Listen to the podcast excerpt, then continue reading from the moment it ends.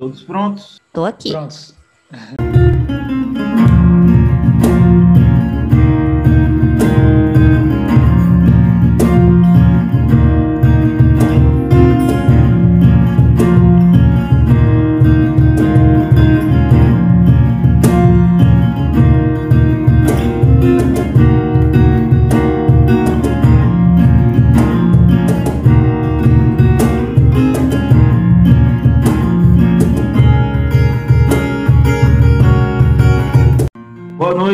noite, boa noite. Está no ar o seu, o meu, o nosso podcast Gasto Literário.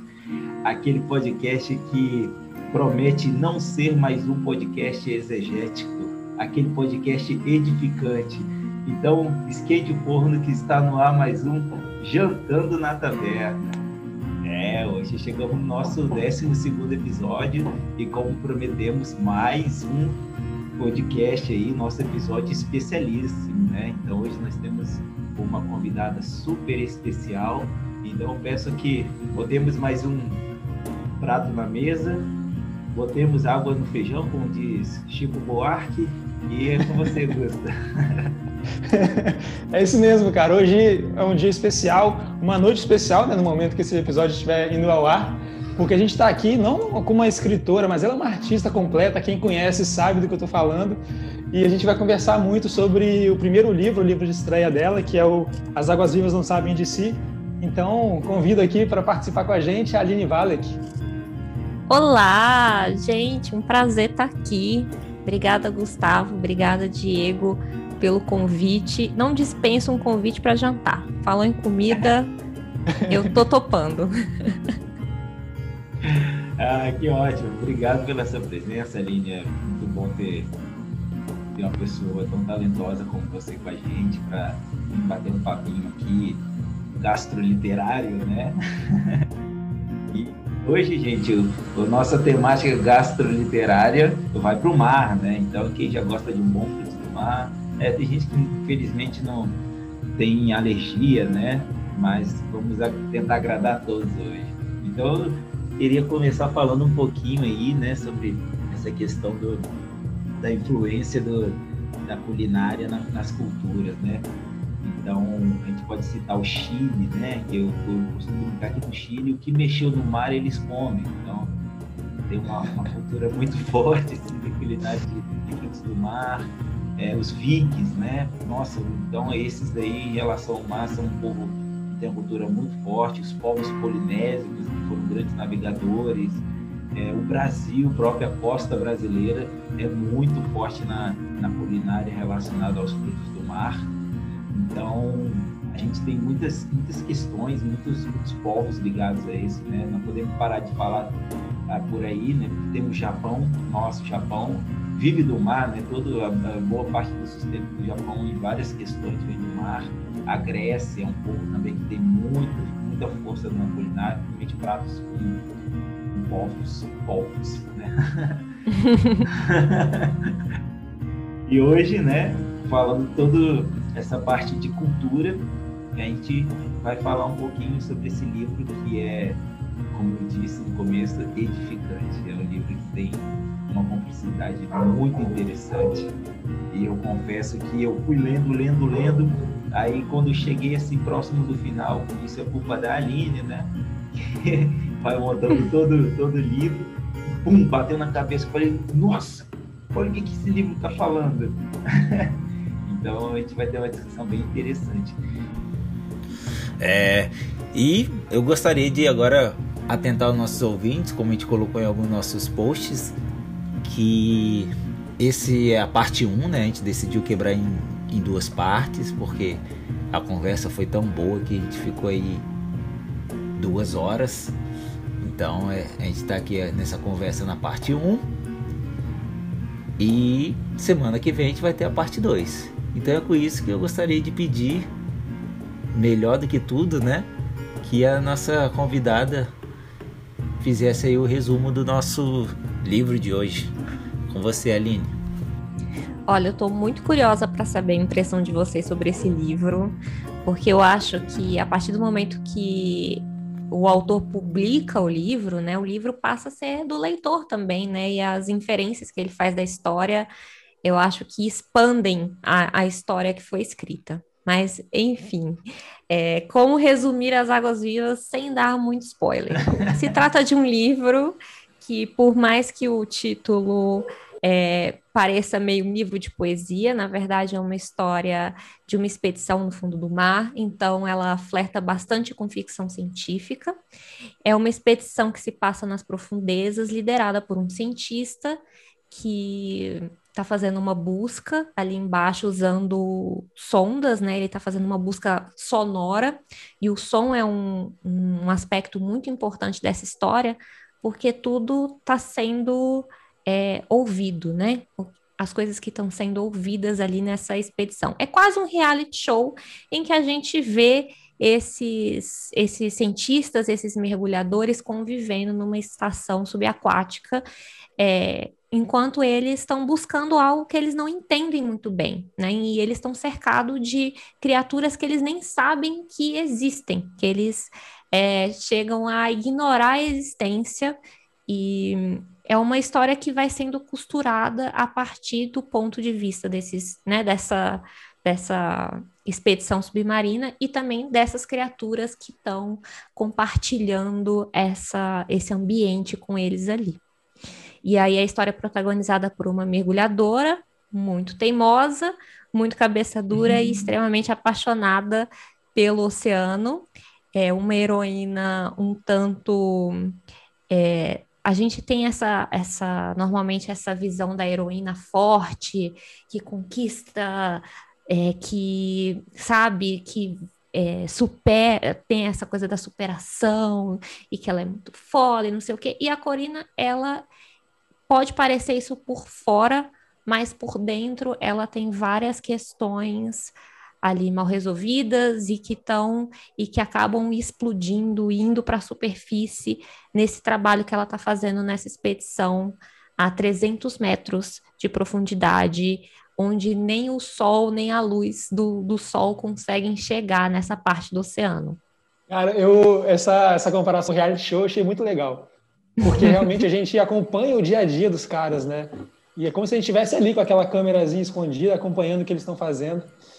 E, puxa, eu queria é, aproveitar um, um, momento aqui para falar um pouco da minha história com esse livro, porque ele foi publicado foi em 2016, né, Aline? Foi isso? Isso, 2016. Eu não sei se foi 2017 o ano que eu. Ou se foi mesmo 2016, mas eu lembro perfeitamente a cena que eu entrei na Saraiva, aqui do Shopping Vitória, e ele estava no standzinho assim em minha direita. E eu não sabia nada, eu não conhecia a Aline naquela época. E eu vi a capa de longe, assim, tinham vários perto assim um do outro. E, cara, eu, eu, eu achei primeiro a capa linda.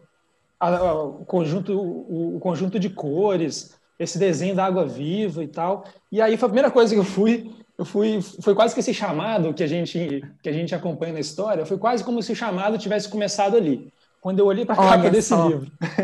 mais fundo, mais fundo. Exatamente, começou ali. E aí eu vi esse, eu, eu, li esse trecho aqui atrás, e ele é bastante enigmático, né? E eu fiquei mais curioso ainda com a história. E aí eu vi aqui na orelha falando de mergulho, falando de, de, de vida é, no oceano. E aí, cara, eu tive certeza que era o livro para mim. Eu não precisava de ver mais nada. Eu comprei. Você tem uma relação com mergulho, né? Sim, sim. Eu não vou falar que eu sou mergulhador, porque tem, eu acho que tem dois ou três anos que eu não mergulho mais, mas eu adoro. Acho muito, muito bom. E, é, e, ele é tanto a minha cara esse livro, que meu irmão viu esse livro na livraria poucos meses depois e comprou para mim aqui, ô Gustavo. Achei esse livro aqui, acho que você vai gostar. Eu tinha Olha acabado de comprar. Só. É. Então Ei. começou aí. E aí eu acompanho a Aline desde então, é, podcast, a newsletter. E agora o segundo livro, né? Que a gente pode, depois no tal do episódio, falar um pouquinho, que ela lançou no passado. É Cidades afundam em dias normais. Sim. Isso. É, ô Aline, não sei se você sabe, nós somos biólogos, né? E o, e o Gusta, ele é biólogo marinho, né? Então, imagina. Olha só, é bem a área do livro. Né? Porque, assim, eu, eu escrevi esse livro motivada por isso, assim, eu já quis ser bióloga marinha, bióloga ah. marinha, né? Legal. Ô, Aline, você quer trocar de vida comigo? Porque eu sempre quis ser escritor. Mas aí acabei, né, indo explorar o, o oceano através da ficção, porque afinal de contas, eu acho que eu sou muito medrosa para mergulhar não sei nem nadar ainda, apesar de ter escrito esse livro em 2016, falar, não, agora sim eu vou aprender a nadar, porque é uma vergonha eu não saber nadar, ter feito uma personagem mergulhadora, mas você vê onde é que a ficção leva a gente, né? Aline, posso te falar uma coisa aqui? Se você quiser fazer um mergulho de batismo, não precisa saber nadar, só precisa respirar. Olha só, é vamos, vamos, ver isso daí, hein? Uhum. Boa. Já me falaram isso, que não precisa, que não precisa saber nadar, mas assim, e o é, medo? É, é não, e sim, o medo? deve dar uma insegurança, né? Então, nessa pegada. Porque é uma coisa muito louca, né? Você ficar suspenso, né? Você fica flutuando ali, não tem chão. Mas ao mesmo tempo deve ser uma experiência muito. muito bonita, né? É, exatamente isso. É outro mundo, né? Você se sente mesmo em outro mundo. E a questão do silêncio, né? Eu mergulhei, eu mergulhei, mas não autônomo, né? Eu mergulhava muito de apneia.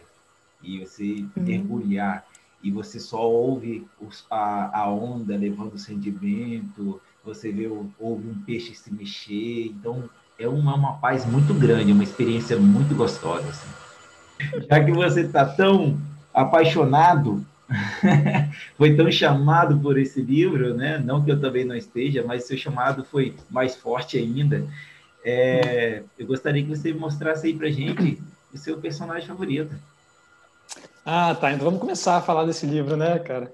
É, agora, nesse quadro aqui do personagem favorito, eu vou dar uma, uma leve roubadinha, com a permissão de vocês aqui, porque é um conjunto de personagens. E eu queria chamar aqui todos os personagens que emprestam para a gente o ponto de vista e pelos quais a gente acompanha trechos muito importantes da história. É, então, é para quem ainda não leu, né? A gente está aqui num, num, trecho sem spoiler, então para quem ainda não leu, é, vários capítulos desse livro são narrados por seres que vivem no oceano.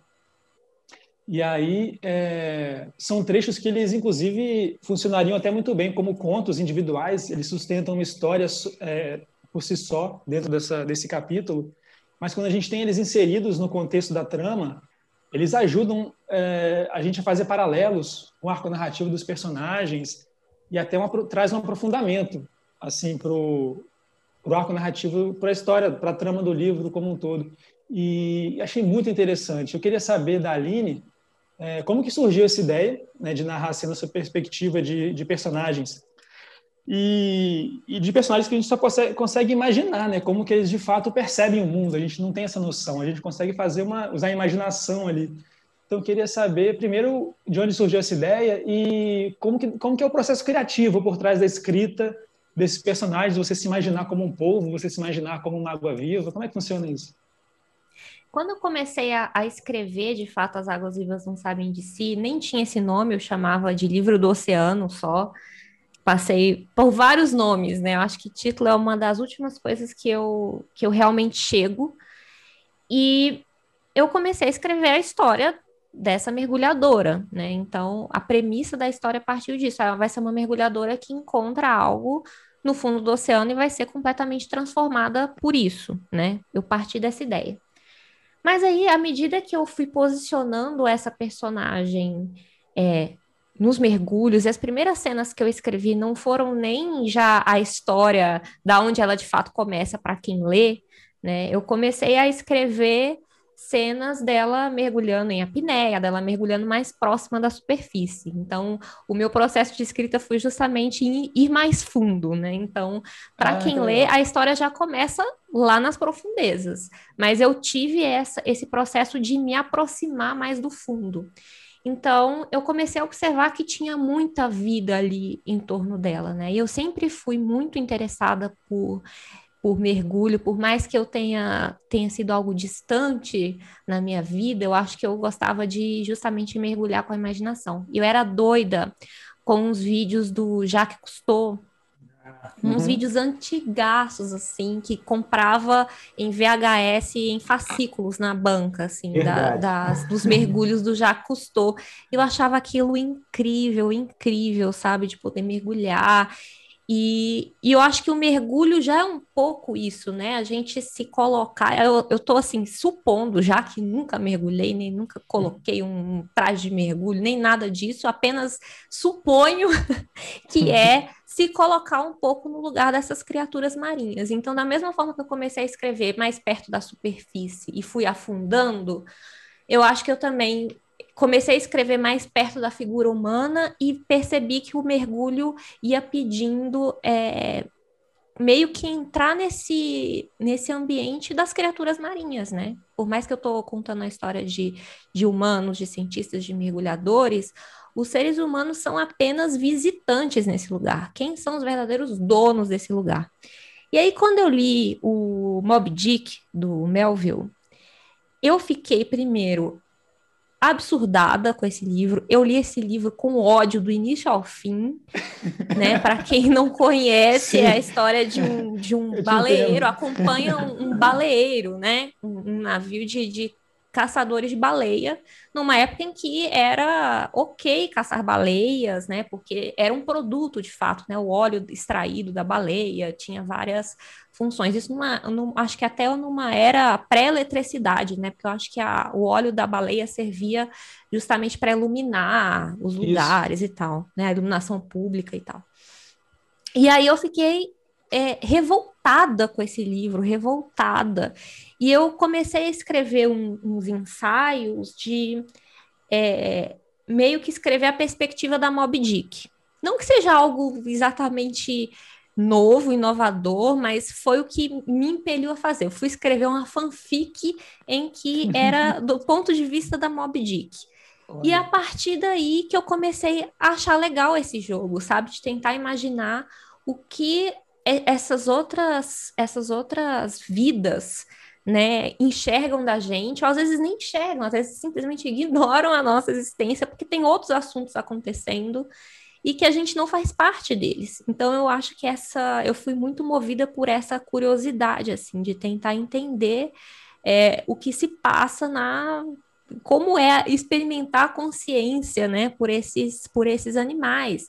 E aí eu aproveitando esse meu desejo de ser bióloga marinha, de estudar animais e tal, eu né, aproveitei esse, esse momento de escrever o livro para pesquisar sobre isso, né? Então eu fui descobrindo coisas, por exemplo, sobre a inteligência do povo, né? O povo ser um animal extremamente inteligente, que consegue se comunicar, às vezes até com seres humanos. Ele é um animal cheio de recursos, ele se disfarça, enfim, ele é incrível. E eu é, fui experimentando escrever do ponto de vista desses animais, inverter um pouco a perspectiva daí. Até o capítulo do povo, que é bem no comecinho, então acho que tudo bem, não, não é exatamente um spoiler. Uhum. É um capítulo em que a Corina está mergulhando, né? Até perto da superfície mais, e um povo rouba a câmera dela e começa a tirar fotos meio aleatoriamente, né? Então, eu já querendo ali colocar uma inversão de perspectiva. Não, são eles que estão contando essa história, eles que estão segurando a câmera também, não é só a gente, não. Então, acho que partiu daí. Eu, eu gostei demais desses capítulos. E principalmente o capítulo do povo, eu achei muito interessante. É, eu até dei uma viajada, porque o povo, além de ser muito inteligente, ele tem aquela capacidade do mimetismo, né? Eles são mestres da, de, de, de imitar outros animais. E eu até dei uma Sim. viajada de que o povo, meio que a personalidade dele é um pouco espelhada com a da Corina nessa cena, porque ele faz o que dá na telha dele, ele rouba as coisas dela, começa a tirar foto. ele é o primeiro a chamar ela um pouco mais para o fundo, né? Porque ele mergulha, segurando a câmera dela, e ela vai ter que ir lá atrás para buscar. Então, é verdade, é verdade. Interessante. E também o das águas vivas, mas eu não vou comentar porque aí já, acho que já começa a ser um pouco de spoiler. Então, talvez. Deixa mais para frente, é melhor não. e você, Diego? Agora me fala aí você, qual foi seu personagem preferido? Ah, boa, boa demais. É, essa, essa questão dos animais é muito legal, né? Eu sou uma, uma pirulazinha, tem alguns experimentos com polvo, e um deles os caras botavam uma presa dentro de uma de um pote, fechava e jogava. A primeira vez o polvo tenta pegar, tenta pegar ali aquele vidro, ele não consegue entender. Aí beleza, eles tiram um pote e mostram, né? Eles colocando o pote fechando. Na segunda vez, o povo percebe ele vai abre o pote, assim como os humanos fizeram, fechando o pote, ele abre e pega a presa dentro.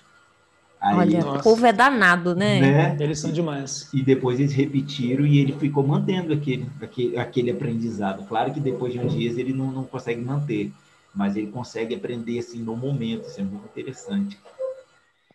E aí, o meu personagem favorito, né? Minha personagem favorita, parece um clichê, mas, mas é a Corina, né? É, eu, e por quê, principalmente?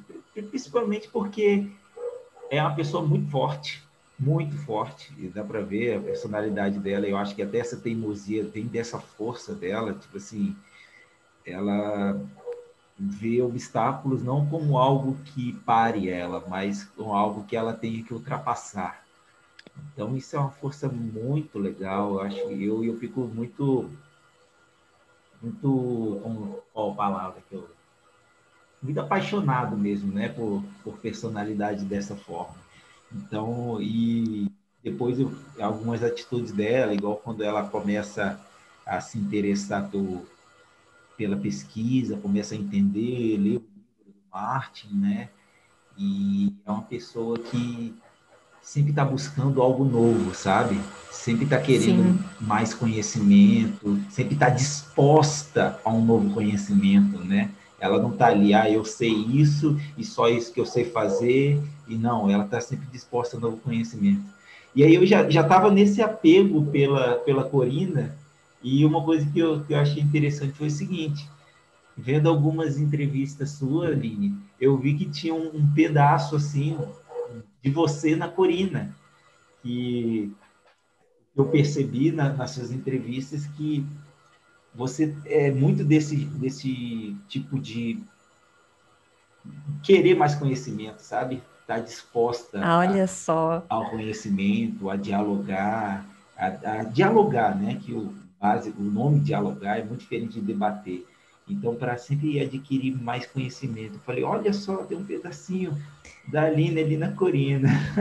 Ah, mas com certeza, com certeza. Eu acho que é meio difícil, assim, não colocar um pouco da gente em cada personagem, na verdade, né? Então, acho que cada, cada personagem vai absorver, né? A gente é, tira, acho que não só de mim, assim, mas é, das pessoas que me são referências, da, de pessoas que eu conheço, sabe? Tudo isso vira ingrediente para virar os personagens no final. E talvez realmente a, a Corina tem alguns pontos meus, porque foi uma verdadeira queda de braço com ela enquanto eu escrevia. É, uma coisa que eu, que eu faço quando eu escrevo, tem escritores e escritores, né? Tem escritores que planejam mais os capítulos, tem escritores que vão, sentam e, e, e simplesmente vai saindo, né? Acho que até o, não sei se foi o George R. R. Martin que falou, né, que não sei se foi ele agora, estou em dúvida, mas que tem dois tipos de escritores, os arquitetos e os jardineiros, né? Então tem tem várias formas de lidar com a escrita. E o meu é muito focado em personagem. Quando eu consigo visualizar o personagem e conhecer o personagem e a história acaba se tornando um veículo para eu me aprofundar nesse personagem e ver quais histórias saem dali, né, e vão, vão se construindo, é, então, a partir do momento que eu comecei a visualizar a Corina, e talvez tenha saído de partes de mim também mais complicadas, assim, de ser muito obstinada e ter que levar uma coisa até o fim, sabe? E, e, e é. levar tudo muito a sério. Então, foi uma verdadeira queda de braço, porque tudo que eu tinha planejado no início da história foi indo por água abaixo. Quando, assim, eu, eu colocava a Corina dentro da situação. Ela agia de uma forma completamente diferente. Então, foi muito complicado para mim lidar com essa personagem, porque eu via pelo, pelo caminhar da história que ela ia me pedindo muito mais também. Ela uhum. exigia muito de mim, tipo, de realmente, não, vamos às últimas consequências aqui, sabe? então, deu no que deu. Como é que pode isso, né, cara? Um personagem tão forte que ele toma conta da história. Então, Augusta, e isso que eu ia falar agora, né? Eu já conversei com você sobre os seus dois livros a, gente conversou com a Aline Bey, agora a Aline Vale também está falando isso. Eu queria saber de você, Aline. Esse negócio dessa criação personagem, para vocês, escritores, é muito forte. Ele toma, toma uma vida mesmo, né? Toma, toma. É uma coisa até que parece meio é, quase sobrenatural, né? Porque parece uma coisa meio louca a gente falar, ah, porque o personagem quis isso, não quis aquilo. É. é muito louco, mas eu aprendi isso foi com uma amiga escritora, a Olivia Maia. Inclusive, eu entrevistei ela no meu podcast ah. e ela fala sobre isso, né? Sobre esse processo de criar personagem, que foi o que foi o que me levou a escrever romance, eu acho, porque se não fosse por essa, por essa forma, por esse método de escrever, talvez eu não teria escrito. Né? Ou talvez eu teria escrito de outra forma, mas escrever pelo personagem é muito mais emocionante porque você está acompanhando uma pessoa, né? Eu acho que o nosso, o, o, nosso interesse, assim como seres humanos, a gente se interessa pelas outras pessoas, pelo que as outras pessoas fazem, por como elas são. Por isso que fofoca faz sucesso, né? Então, quando a gente foca em fofoca quando a gente foca em, em pessoas, né? Em se encantar por uma pessoa, ficar intrigado por uma pessoa a ponto de querer seguir ela para onde ela for e anotando tudo que ela vai fazendo, todas as decisões que ela vai tomando. Eu acho que isso que me levou a, a engrenar na história. Quando eu comecei a escrever, já, já tinha definido que era Corina, já conhecia ela bem por alto ainda, né? Sabia que ela era uma mergulhadora e tal ela, eu conheci ela bem por alto e tal, e eu ainda estava naquela coisa de será que eu escrevo em primeira pessoa? Será que eu escrevo em terceira pessoa? Rolou todo um ensaio de escrever essa história por vários ângulos diferentes e não saía, não saía, não saía. E aí um dia a Olivia me disse isso, poxa, mas conversa com a sua personagem, entrevista ela, vê o que acontece. E aí eu comecei a entrevistar a personagem, isso escrevendo, né? E aí, a partir do momento que eu li aquilo que a personagem me contava, eu fui entendendo. Isso, né? Sim, eu fui entendendo ela, fui entendendo as motivações dela, ou não, às vezes tinha coisas que ela não queria revelar, não queria passar por cima, e eu pensei, tem coisas aí e tal qual uma terapeuta, eu, bem, onde é que, que, que ela foge, né? Onde ela, tipo, faz igual o povo, né? De soltar tinta e sai correndo, é aí que tem coisa, é aí que eu tenho que hum. mexer. Então eu fui procurando essas feridas dela também e fui aproveitando o que ela me dava assim com muito mais facilidade, que era falar de mergulho, falar de trabalho, sabe? Era o que movia ela. Então, a partir desse momento que eu fui entendendo a personagem, entendendo o que tinha dentro dela, é que eu comecei a, a de fato começar a escrever ela, né? Foi quando eu tive essa, essa, essa visão. E aí eu percebi também, não, não pode ser uma narradora em primeira pessoa, porque vai ficar. É, ela tem que ser alguém de fora, sabe? Eu acho que essa investigação tem que ser alguém de fora, porque ela não vai contar e vai ser teimosa e vai ser muito chato, assim, de acompanhar se for ela que estiver contando essa história. Se for alguém que está, um, um narrador de fora, que está observando isso e tentando entender onde ela quer chegar, talvez isso, isso renda mais na história. Então, a partir do momento em que eu conheci a personagem, é que a história realmente começou a nascer. Olha. Tem saudade dela? Foi, foram, foi um período tenso, assim. Esse, esse, não, é porque foi um, um, período meio que eu realmente fiquei confinada escrevendo. Não tinha quarentena, não tinha pandemia, mas eu já tinha uma rotina, assim, de ficar é, muito, muito confinada, muito reclusa. E foi um, um momento em que tem um, um desafio de escrita é, que se chama NaNoWriMo. Acho que ele ainda rola todos os anos, em novembro que é um desafio para escritores do mundo inteiro, de todas as línguas, se comprometerem a escrever 50 mil palavras em um mês. E aí eu tinha já um pouco dessa ideia do, das águas vivas, né, rolando na minha cabeça, mas eu já tinha escrito alguns, alguns ensaios, eu ainda não tinha feito essa, essa essa entrevista com a Corina ainda, estava bem embrionária a ideia. E aí eu resolvi embarcar nesse NaNoWriMo. Não, eu vou, vou participar para dar um gás, né? 50 mil palavras é quase já o romance inteiro, né? Então, vou aproveitar, vou escrever em um mês. Então, sentei em um mês, e aí tinha metas, assim, né, para conseguir. Eu, eu sou muito motivada por isso, assim, por coisas meio game, sabe? De conseguir cumprir tarefas diariamente. Foi o que me levou até o fim desse livro. E aí é, eu tinha que cumprir uma certa meta de palavras, e que de algum. Em, em certo. De certa forma, é aquela pressão, né? Então, era meio que, nossa, o que, que eu vou escrever hoje, né? Mas, por outro lado, dava uma certa liberdade, porque, ah, eu vou escrever qualquer coisa aqui só para cumprir a meta do dia, depois eu vejo o que eu faço com isso.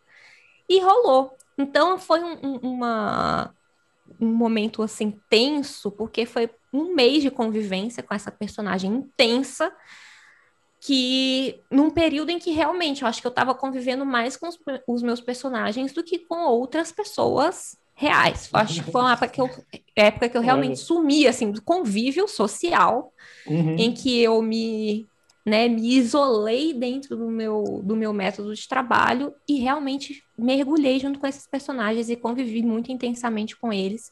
E talvez por isso essa, essa minha relação tenha sido tão conflituosa com a Corina, assim.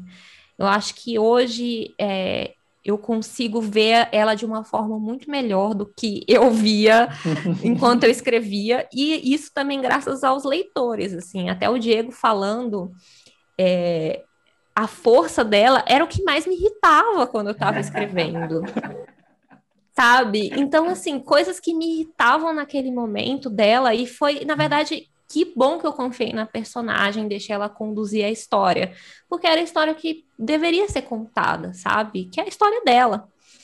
Então é muito é muito gratificante, eu acho que é muito interessante ver os personagens pelos, pelo olhar do leitor, né? Então eu consegui agora com essa distância de tempo e de espaço ver a Corina bem maior assim até do que eu percebia antes, né?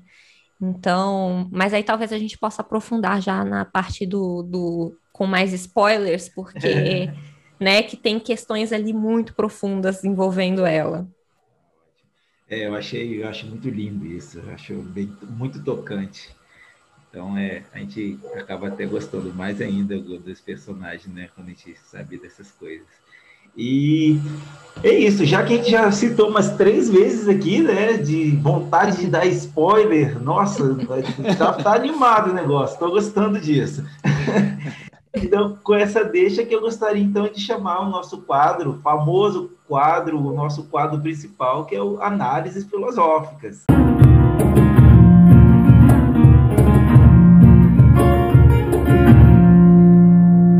E lembrando que hoje, né, hoje é um bate-papo, então hoje é aquela mudança que vocês já conhecem, ouvintes. Então o que, que a gente vai fazer? Não vou chamar de pergunta hoje, que isso não é pergunta, vamos chamar de tópicos. Então, os dois, o primeiro tópico que eu gosto de abordar vão ser sem spoiler, né? Normal, assim, então segure um pouco os spoilers. E os dois próximos tópicos vão ter spoiler.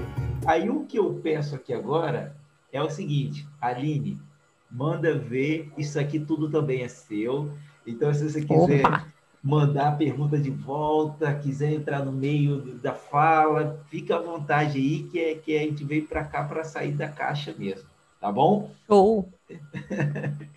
então, é com você, Gusta. Pode começar aí com o seu primeiro tópico. Ah, o, o, primeiro, já que é para não entrar em spoiler, né? Então, o pessoal que ainda não leu pode ficar um pouquinho mais com a gente. É, eu, vou, eu vou querer começar abordando o, o tema da escrita. A gente já falou um pouquinho, mas eu queria entrar num ponto específico. É, o Stephen King, ele tem, não sei, dezenas e dezenas de romances. Eu li um só, mas eu li também o livro técnico que ele escreveu, que é o livro se chama Sobre a Escrita, que é um livro que ele fez. Maravilhoso. Muito bom, né? Nossa, adorei esse livro.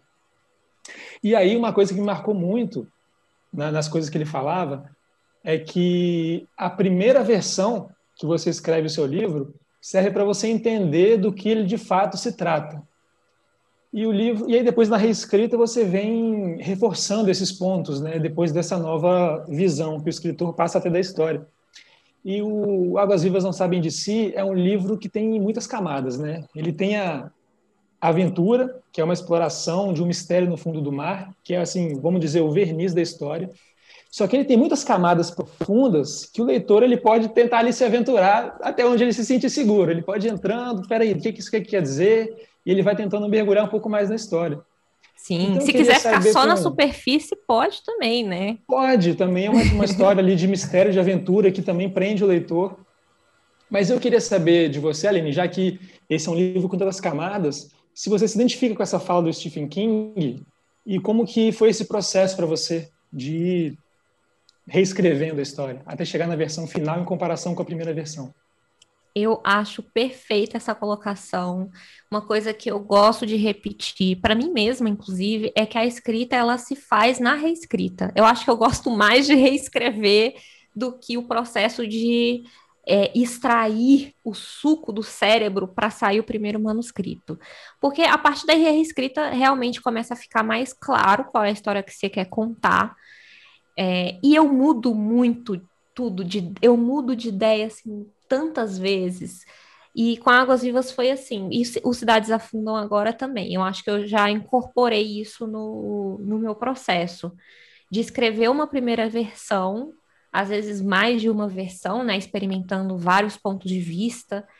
É, e aí depois mudar completamente de direção. Porque uma coisa que eu gosto de fazer é acho que até algo recomendado a fazer, você ter leitores beta, né? Você ter é, amigos ou pessoas que topem ler aquela versão crua da história e te dê algumas impressões, tipo, ah, o que, que você achou? Você achou? O que, que você achou de tal personagem? O que, que você achou da história? Você acha que faz sentido, né?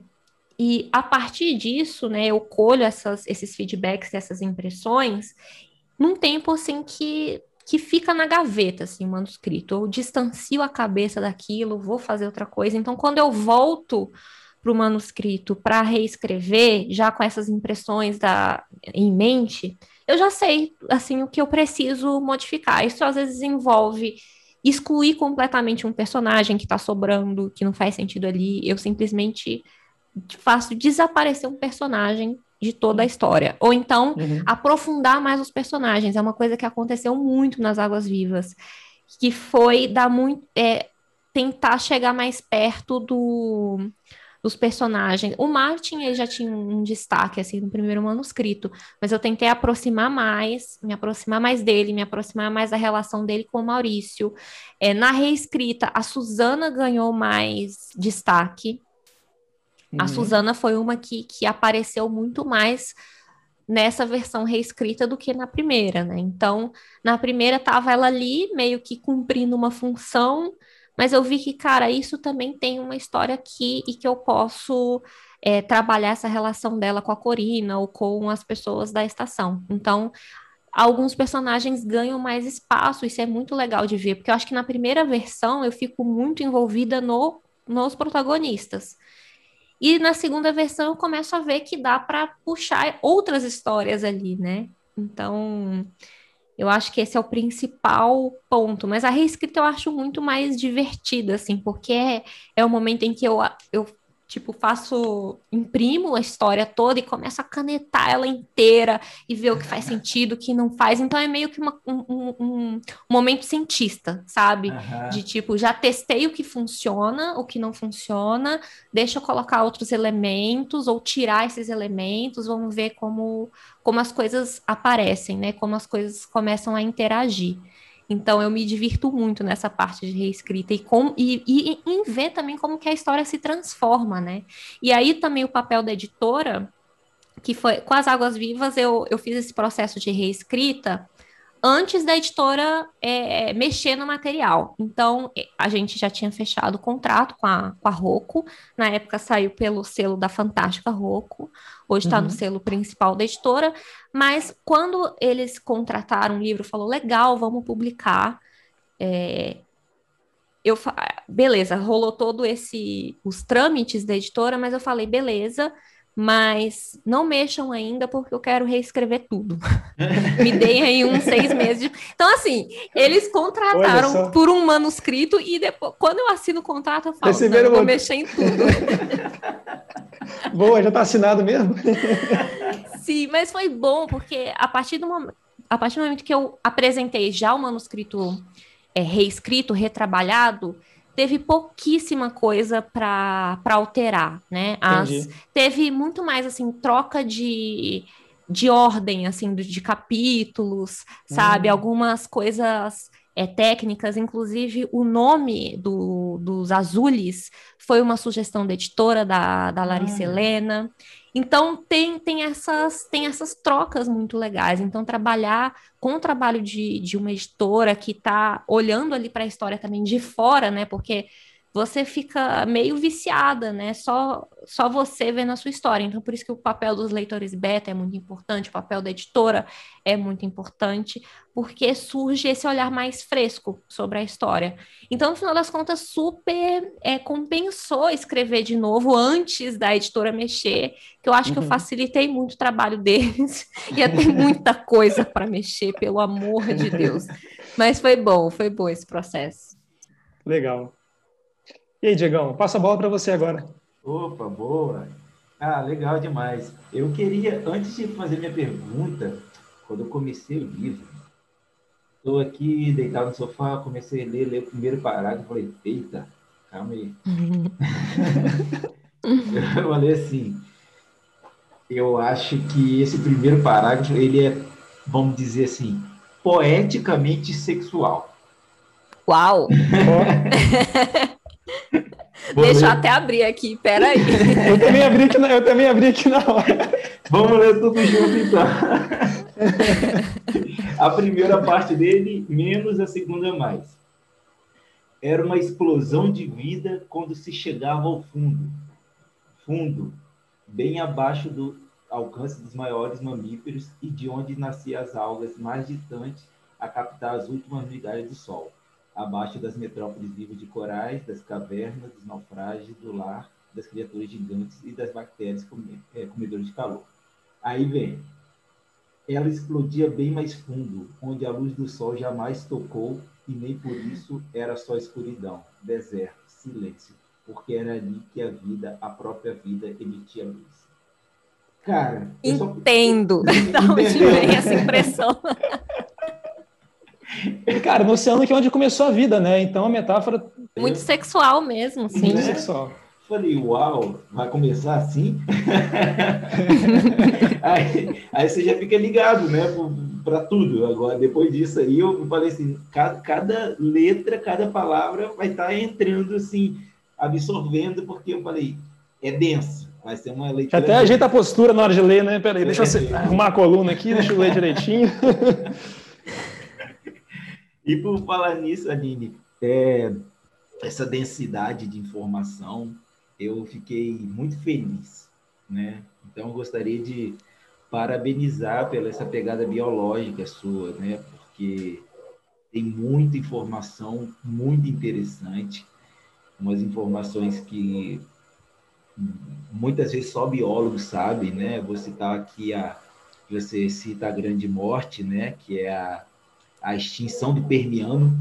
Sim. Nossa, a extinção do Permiano é, extinguiu 95% da vida terrestre e 70% da vida marinha. Foi uma extinção, coisa de louco, né? E Sim. foi uma catástrofe seguida de outra, que é, até é, é, longa a explicação, então não vou me ater esse detalhe, não sei que você queira, e eu vou explicando também. Então foi uma extinção que foi uma coisa pá. E o mais interessante ainda, é que muitos dos dados bio, é, da, das ciências biológicas indicam que, na, que antes dessa extinção do Permiano, há 250 milhões de anos, provavelmente já existiam seres cognitivos na Terra. Olha só. Você não sabia disso? Sim. Sabia? Não sabia. Dava para imaginar. Acho que dá para imaginar. Isso eu estou falando completamente do campo da especulação, né? Uhum. Mas de que é, a gente tem essa vaidade, talvez, de achar que nós somos muito únicos, hum. muito especiais e que Deus nos criou a sua imagem e semelhança, mas ah. a gente não tem a menor noção de tanta coisa que já passou. A gente não, não conhece todas as formas de vida que estão aqui neste momento, sendo nossos contemporâneos. Imagina, então, num, num momento da, da Terra em que foi tantas formas de vida foram varridas, assim, sem a gente nem tomar notícia disso. Então eu tinha essa, essa eu não tinha dados para sustentar isso, mas eu imaginava. É, então sustentou muito bem, porque realmente, quando eu Ai, vi esse, eu falei, falei, caraca, ela tá sabendo pra caramba mesmo, né? então, então é, o que eu gostaria de saber, né, é como que foi essa sua imersão, assim, na, nesse campo da biologia aí, para ter tantos detalhes tão precisos, né? É, você teve alguma ajuda? E como você se sentiu adentrando nesse mundo animal desconhecido e tão fantástico?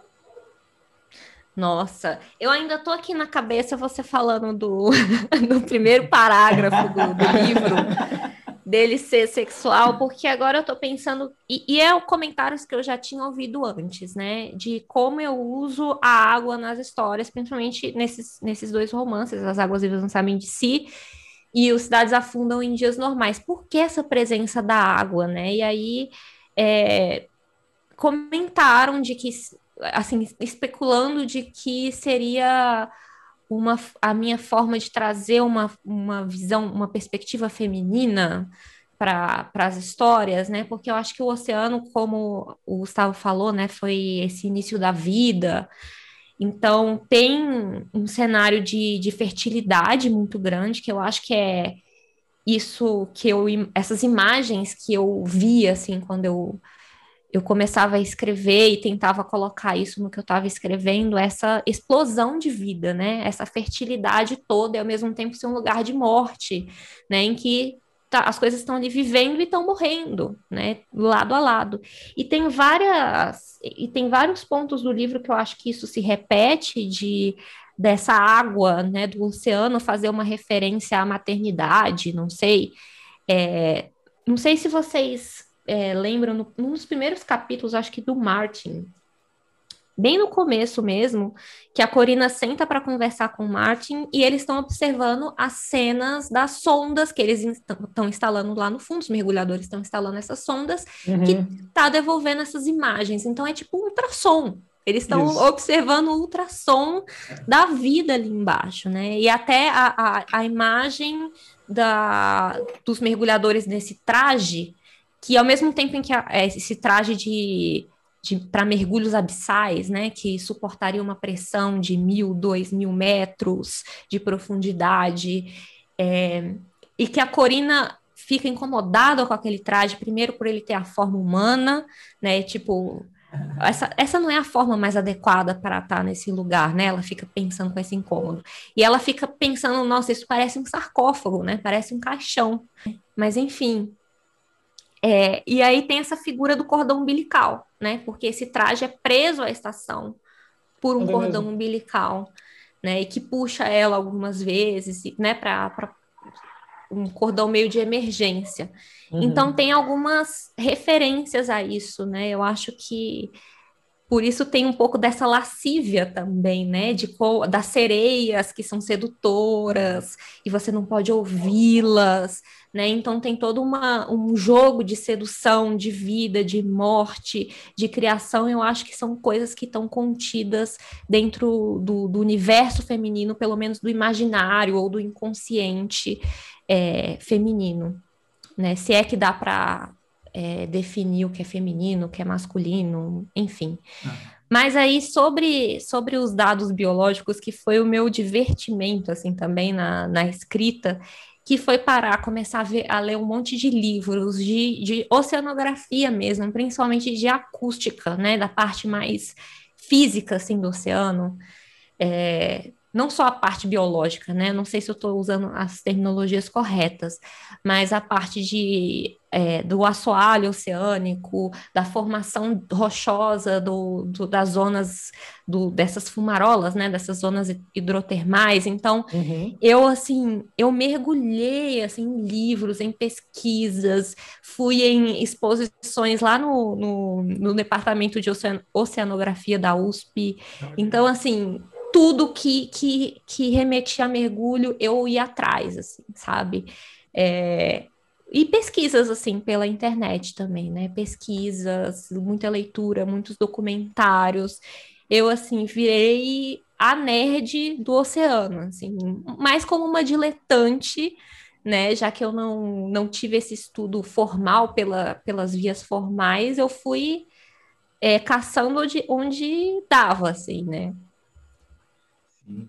Nossa, mas está muito bom mesmo. Eu fiquei, eu estava falando, eu fico muito feliz, né, quando é, leva-se tão, em tanta consideração, em tanto respeito, né, o, a minha área, né, que é da ciência biológica. E, poxa, tem algumas coisas ali que eu nem lembrava mesmo. Falei, nossa, é verdade, esses bichos vivem lá desse jeito. Aí eu falei, caraca, véio, tá muito bom isso aqui. Nossa, isso vindo de biólogos para mim, gente, coroação da uma existência agora. Não, inclusive, um comentário aqui, no primeiro episódio do podcast, a gente fez em relação ao ponto de impacto. E o Dan Brown, muito hum. tolinho que ele é, ele, ele falou, ele colocou como fóssil lá num. Ah, não, mas se eu falar isso vai ser spoiler para quem não leu. Deixa para lá, deixa para lá. deixa. Volta, volta aí no primeiro episódio, gente. É, vai ser spoiler. Não pode falar, não. Por que não? Vou Vamos, vamos soltar. Não, então vou falar, e quem ainda quer ler o livro, adianta uns um minutinho, rapidinho. O Dan, o, o, o Dan Brown, ele coloca como fóssil num meteoro o isópode gigante. E eu comentei no, no podcast que é uma espécie conhecida. Eu, eu dou aula para os alunos de graduação, eles conhecem esse bicho. Então, para a gente imaginar que todo mundo do planeta, inclusive a NASA, está achando que aquilo veio do espaço, é porque ele não fez a pesquisa direito, né? E aí a Aline botou Olha. lá os bichos lá no fundo do mar e é ali que eles estão mesmo. Aí. Sim, o isópodes, inclusive, é, foi meio que o bicho que inspirou o traje de mergulho, né? Ah. Que eles estão testando lá na estação. Porque é um. Aí vocês me corrijam também, né? Mas porque parece que é um bicho que, que, que sustenta essa pressão do oceano. E ele meio que tem uma carapaça, né? Umas placas móveis, assim, né? No, nessa carapaça. Parece até uma barata, né? Uma, uma criatura é. bem interessante. Uhum. Gigantesco, né? Tipo, você, sei lá, o tamanho de um cachorro. É um monstro e... mesmo, coisa horrorosa. Sim, e aí eu pensei, cara, imagina um traje com essa aparência, sabe? Meio com placas móveis, uma por cima da outra, uma coisa que seja bem grotesca, é quase kafkiniana, assim, né? Você entrar num uhum. traje que parece um inseto, que parece um inseto gigante. É, isso é verdade. O, realmente, sim, o, essa, a conformação estrutural do, do isópodo permite que ele aguente essas grandes pressões, né? Isso a gente vê em alguns caranguejos abissais também, que a, a, a carapaça dele é toda segmentada, é super diferentona. E é, é, pura física mesmo, né? Quando se distribui a força em vários pontos, ele consegue não ser esmagado pela, pelas várias atmosferas hum. de pressão que tem sobre ele. E realmente. Tá. Mas isso é por uma estrutura, é por algum ingrediente da, da carapaça dele ou é por essa estrutura de placas que isso acontece? É pela estrutura. Em relação à pressão, hein, Diego? Em relação à pressão, o maior problema que a gente tem, assim, é baleia, cachalote mergulha 3 mil, 4 mil metros. Porque em relação à pressão, o maior problema não é nem a estrutura corporal, que a maior parte do nosso corpo é água. Então, é, por exemplo, a Aline falou o exemplo lá do copinho de isopor o copinho de isopor ele não tem água na estrutura dele, então ele sofre muito esse esmagamento, né? A gente sofre muito com pressão em relação às vias aéreas, é o principal problema. E aí é muito interessante é, como é que as baleias se adaptam para poder mergulhar, porque elas respiram também muito parecido com a gente, né? Respiram ar atmosférico e aí respiração pulmonar e tudo mais. Só que o pulmão não é a única forma de você é, estocar o oxigênio. E o problema que dá em grandes profundidades é principalmente com o nitrogênio o nitrogênio é um gás inerte. Então, enquanto você está mergulhando ali, ele não é metabolizado. Então, quando você sobe à superfície de novo, ele se expande com muita violência E aí é igual você estourar um champanhe. E aí, quando ele está nos seus vasos sanguíneos ali, pode causar uma lesão muito séria, pode até morrer. Só que as baleias, Sim. o que, que elas fazem? Quando elas vão é, mergulhar, elas expiram todo o ar. Elas mergulham com o pulmão vazio. E o ar que elas pegaram da atmosfera, é elas acumulam é, não no pulmão, mas no, nos vasos e no tecido muscular, que também é capaz de, de metabolizar. Só que não esses tecidos eles não suportam nitrogênio, porque o nitrogênio só se solubiliza no sangue em grandes profundidades. Então, na, na atmosfera ali, quando ela dá aquela inspirada boa, o nitrogênio está todo no pulmão. E o oxigênio e o gás carbônico foram ali para os vasos sanguíneos e se dissolveram. E aí, antes dela mergulhar, ela bota tudo para fora. Ela expira o ar e mergulha com o pulmão vazio. Então, essa adaptação que ela tem para conseguir mergulhar tranquila e subir depois, sem sofrer com o efeito de pressão do, do, da expansão do nitrogênio, que é, que é mais ele, né, o nitrogênio, que causa esse tipo de dano. É incrível as estratégias, né, que a vida foi criando para se adaptar, porque ao mesmo tempo que tem os caranguejos e os isópodes, tem outras criaturas que são das profundezas que resistem às profundezas exatamente por serem extremamente moles, né, uhum. por serem quase gelatinosos. Então, é muito interessante como que uma adversidade cria é uma diversidade de soluções. E a vida está aí mostrando isso, né? Que não tem uma só forma de resolver um problema, vamos dizer assim. É, exatamente. É. é. exatamente. É. Nesse caso dos, dos seres de, de, tecido mole, né? Eles meio que fazem parte da água ali, né? Então eles, eles isso, não, é. eles não vão sofrer muita pressão. E aí, no caso do, que aí já é mais minha área, né, dos artrópodes, é, complementando o que o Gusta falou, o, eles, vão, eles vão ter uma respiração no qual a a estrutura respiratória deles é muito forte, né? Que é de quitina. Então, hum. mantenha que é, ela, ao mesmo tempo que ela é muito forte, ela é muito flexível. Então, a força, ela mantém a estrutura forte e se, e se tiver alguma diferença de pressão, ela consegue ser flexível para não quebrar. E, essa, e essas diversas placas aí, é, é aquele negócio, né? Qual, qual é a mais fácil? Você fazer um ponto, fazer pressão, como você vai gerar mais destruição? Você concentrando toda a força num ponto ou se você distribuir toda a sua força numa área? Então, quando você tem essas irregularidades do casco, o, a pressão, a força vai, vai ser feita em vários pontos diferentes. Então, o bichinho consegue se locomover direitinho, os órgãos deles não são comprimidos e ele consegue viver de boa. É incrível isso. Ah, é muito bom conversar sobre essas coisas, gente. Então, pessoal, a gente fica por aqui nessa primeira parte, né? Como a gente combinou no começo do nosso episódio. E na segunda parte vamos ter mais um pouquinho de spoilers, mais da análise filosófica, nessa nossa entrevista com a nossa convidada super especial aqui. Então, e neste momento, eu gostaria de trazer uma novidade extremamente interessante, divertida, que a gente preparou uma surpresa para vocês e excepcionalmente não vai sair toda terça, mas vai sair já agora quinta que vem. Então, o que a gente tem de novidade para nossos ouvintes, Gosto? É isso aí, pessoal. Essa semana, além do episódio que foi lançado hoje, primeira parte sobre Águas, Águas Vivas Não Sabem de Si, nós teremos na quinta-feira um episódio especial colaborativo com o pessoal do Pulitzer que Pariu. É um podcast parceiro que também faz análise literária. É, a gente conheceu eles, são gente finíssimas. E quinta-feira agora vamos lançar um episódio colaborativo que a gente pensou para fazer junto e juntar forças aqui em prol dessa, dessa nossa missão de aumentar é, o interesse pela leitura. E vamos lançar quinta-feira. E aí, na terça que vem, a gente continua a nossa programação normal com a segunda parte do episódio da, da Aline, agora entrando fundo nos spoilers, né, Diegão? Boa, gostei. É isso aí. Nossa, foi muito divertido aquilo, né? A gente riu demais né? nesse colaborativo. Então a gente fala bastante, a gente vai falar de cinco livros diferentes, vai ter uma receita para cada um dos livros. E aí a gente faz uma brincadeira bem legal no final para escolher. Eles escolhem o nosso próximo livro, né? Então tem tem tudo para se divertir bastante. Então a gente espera vocês nessa semana, também na quinta-feira, né? E é isso aí. Então convido vocês para ficar aí esperando também a segunda parte do Vivas Não Sabe de Si. E vou soltar um spoiler da segunda parte, hein? A Aline revela onde nasceu a personagem principal. Fique com a gente. E essa é bom, bem gosta.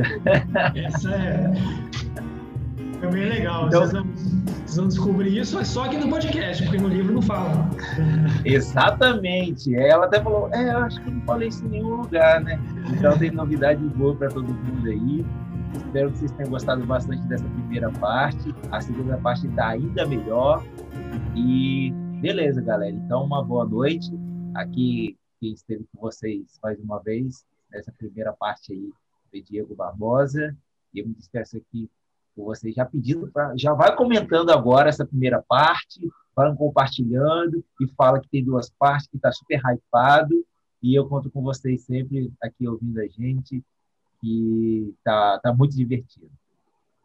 É isso aí, pessoal. E a chance agora é para vocês aproveitarem, tem uma semaninha para botar a leitura do livro em dia, né? Para quem começou a ler, mas não conseguiu terminar, tem mais uma semana aí. Para terça-feira que vem chegar todo mundo afiado para a gente conversar e começar a entrar nos spoilers. Até semana que vem, um abraço. Vinheta!